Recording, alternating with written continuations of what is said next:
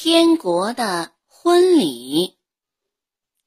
从前，一个贫苦的农家少年在教堂里听牧师讲：“谁想进天堂，谁就必须永远行得端，走得正。”少年于是上了路，一个劲儿的朝正前方走啊走啊，逢山过山。遇谷越鼓，一点不肯偏离方向。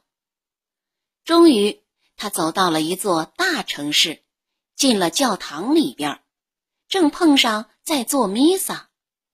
他看见四周一片辉煌，以为自己已经在天国里，便坐下来，打心眼儿感到欣喜。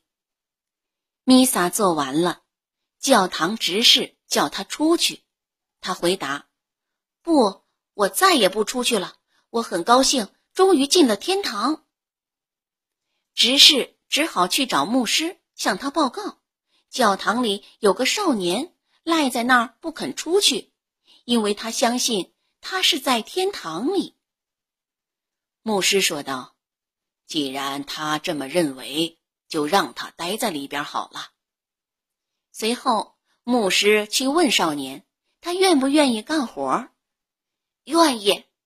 小家伙回答：“他早已习惯干活了，不过呢，他绝不再离开天堂。”这样，他便留了下来。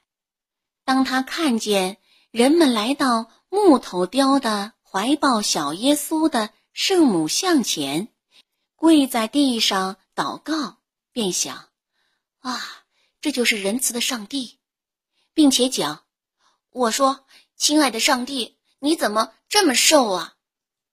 人们肯定叫你挨饿了。我要把我每天的食物分一半给你。”从此，他真的每天把他一半的食物呈现给了雕像。那圣像呢，也开始享用起食物来。四个礼拜过去以后。人们发现圣像变胖了，变壮了，好生奇怪。牧师也弄不懂是怎么回事，便藏在教堂里跟踪小家伙。终于发现他分面包给圣母，圣母呢也接受了。过了一段时间，少年病了，整整八天没下床。可当他重新能起床时，他的头一件事儿就是给圣母送吃的去。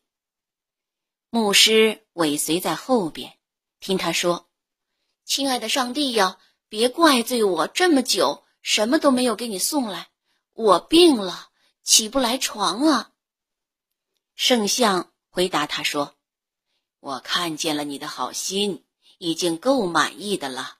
下个礼拜日。”我要带你去参加一次婚礼。